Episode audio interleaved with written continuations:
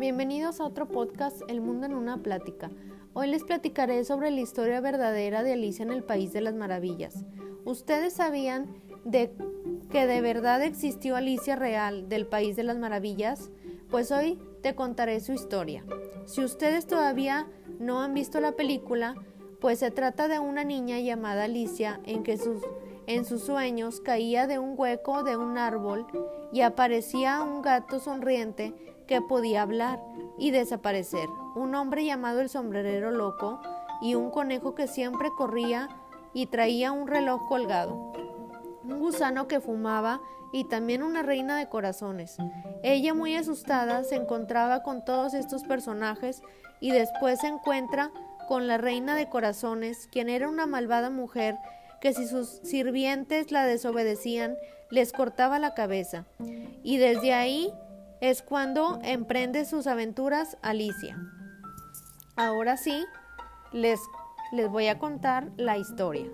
Comenzamos.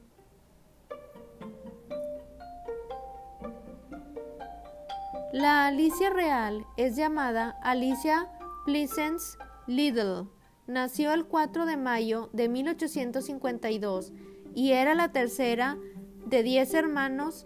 En 1855, la familia Little se mudó a Oxford porque el padre de Alicia, Henry, fue nombrado decano de Christ Church.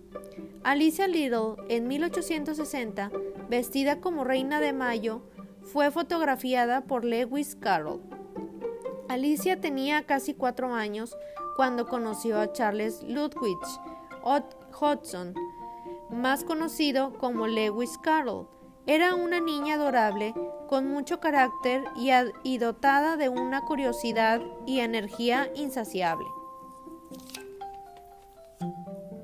La amistad de Alicia y de Carol se prolongó durante siete años, una época feliz de picnics en el campo, partidas de croquet y un viaje por el río de Dodson. La amistad entre Alicia y Carol terminó de forma abrupta, justo cuando era más grande. Ella tenía 11 años y él 31. Charles Ludson, Ludwig Dodson nació en 1832 y murió en 1898. Publicó el libro de Alicia en el País de las Maravillas en 1865, el 4 de julio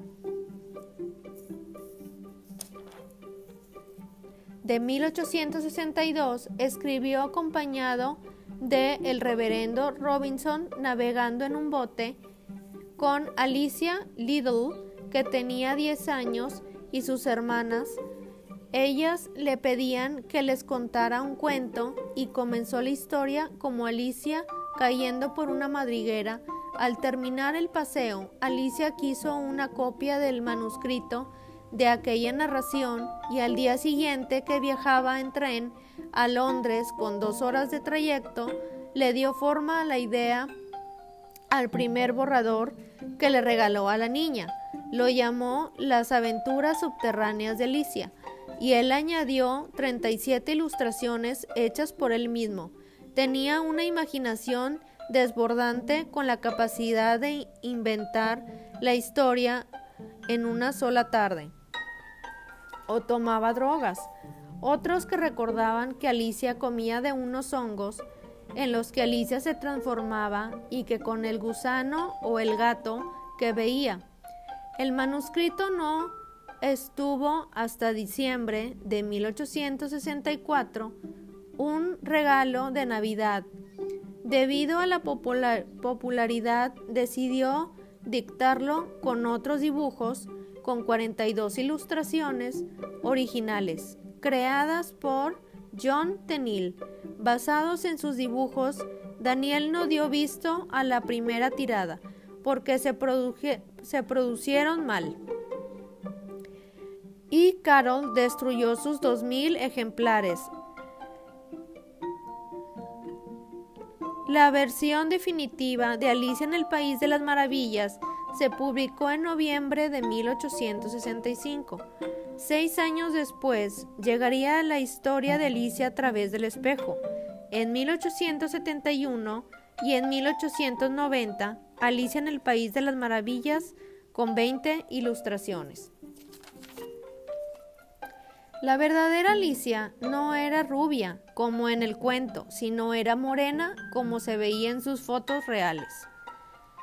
La aparición del sombrerero loco en el libro de Carol no era curiosidad, ya que no era casualidad, ya que muy cerca del lugar que vivía el autor, los talleres de sombreros eran más comunes de lo que se creían y durante esta época le dedicaban a su fabricante, usaban mercurio para convertir la piel en fieltro y en zonas cerradas provocaban ciertos delirios. Por la inhalación, por las sustancias, el escritor es, escribió toda la historia en forma de una partida de ajedrez. Así Alicia gana en cuatro jugadas, empezando con un peón blanco y acabando como reina blanca. Para el, para el autor era especial el número 42. Ha inspirado a muchos como a Dali, a Tim Burton, a Disney, etc y a todos ellos para hacer todas estas, para hacer todas estas adaptaciones de la historia de Alicia en el País de las Maravillas y Alicia a través del espejo. ¿Cómo, ¿Cómo les pareció esta historia? ¿Les gustó? Pues si aún no han visto las películas, los invito a que las vean. Espero que les haya gustado. Nos vemos en otro podcast. Gracias. Hasta luego.